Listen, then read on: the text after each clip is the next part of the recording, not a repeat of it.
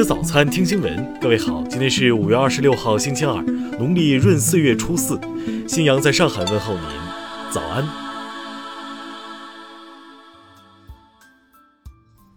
首先来关注头条消息，在全国人大将港区国安法立法提上日程之际，英国媒体《每日快报》二十四号跳出来借机炒作。《每日快报》当天称，今年早些时候，首相鲍里斯有一个秘密计划。倘若中方进一步打压香港这个前英国殖民地，他将为成千上万持英国护照的香港人提供庇护。不过，目前尚不清楚庇护对象是指包括三十一点五万名持英国国民护照的港人及其亲属，还是七百五十万的全部港人。据悉，BNO 护照持有者可免签前往英国，但没有居留和工作权利，其英国公民的身份也不被欧盟承认。目前，英国国内严肃媒体尚未报道这一消息，英方这一计划是否正式也无从得知。不过，在去年反修例风波闹得沸沸扬扬之时，英国政府曾无情拒绝了那些怀念殖民统治的港英分子索要居留权的请求。听新闻早餐，知天下大事。全国人大代表程京日前表示。车载新冠病毒检测实验室研究工作正在加快进行中，目前部分已经完成，预计六月底将问世，最快七月份可投入使用。银保监会昨天发布通知，要求银行不得在信贷审批时强制企业购买保险、理财、基金或其他资产管理产品等。最高检昨天介绍。去年起诉伤医、聚众扰医等涉医犯罪一千六百三十七人，继二零一八年同比下降百分之二十九后，再下降百分之四十八点九。国务院昨天发布通知，要求严禁以属地管理为名将执法责任转嫁给基层，对不按要求履职尽责的单位和个人，依法依纪追究责任。二十四号，赞比亚一中国公司仓库发生一起恶性刑事案件，三名中国公民不幸遇害。目前，警方已逮捕两名嫌疑人。我驻赞比亚使馆已就此事向赞方提出严正交涉。报告显示，我国营商环境世界排名大幅跃升，其中司法程序质量排名第一，被评价为全球最佳实践者。我国2019年度秋季粮油收购全面结束。二零一九年度秋季粮油收购共发放粮油收购贷款一千六百三十点四一亿元，支持企业收购粮油两千一百八十五点一五亿斤。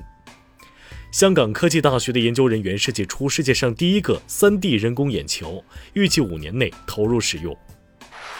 下面来关注国际方面。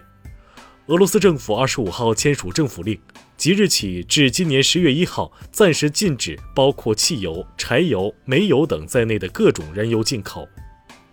纽约证券交易所宣布，二十六号起重启交易大厅，返场交易员必须佩戴口罩，并避免乘坐公共交通，遵守安全社交距离。因巴西新冠疫情加剧，美国白宫二十四号宣布对巴西实行旅游限制措施。该措施不适用于美国永久居民，也不影响美巴两国商业往来。美国国家安全顾问罗伯特·奥布莱恩二十四号表示，七国集团峰会很可能将以领导人亲自与会的方式举行，时间预计在六月下旬。一份德国政府的政策草案显示。为应对新冠肺炎疫情，德国计划将延长社交隔离措施到七月五号。二十五号开始，日本宣布解除包括东京都在内的首都圈四都县和北海道的紧急状态，这标志着日本四十七个都道府县将全部实现解禁。韩国为了预防新冠病毒飞沫传播，制定了加强公共交通防疫方案。二十六号起，不佩戴口罩的乘客不能乘坐公交车、出租车等公共交通工具。法国官方二十四号预测，为应对新冠肺炎疫情，今年年底法国公共债务占国内生产总值的比重将超过百分之一百一十五。下面来关注社会民生。昨天，黑龙江省高三年级毕业班学生迎来返校复学。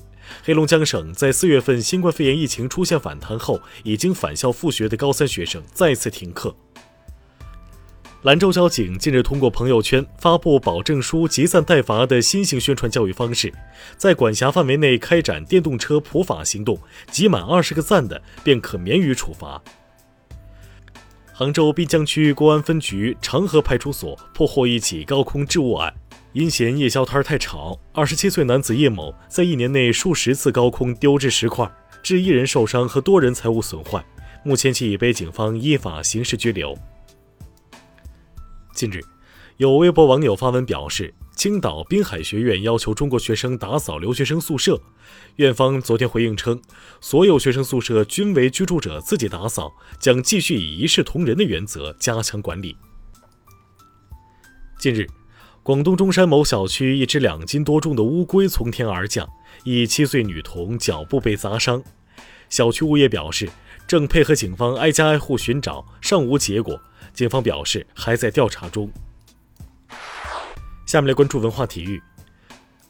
据路透社报道，二零二一年意大利高山滑雪世锦赛可能会推迟一年举行，时间定在二零二二年北京冬奥会之后。据 TMZ 报道。已故湖人队名宿科比·布莱恩特在二十年前送给母亲的一枚总冠军戒指，现在以二十点六万美元的价格被拍卖。动画电影《新封神哪吒重生》入围法国昂西国际动画电影节 WIP 单元，将于六月以线上形式迎来首次国际亮相。报告显示。海外综合影响力前十名的博物馆中，故宫博物院位居榜首，中国国家博物院名列第二，上海博物馆名列第三。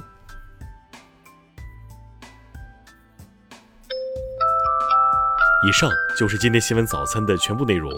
如果您觉得节目不错，请点击再看按钮。咱们明天不见不散。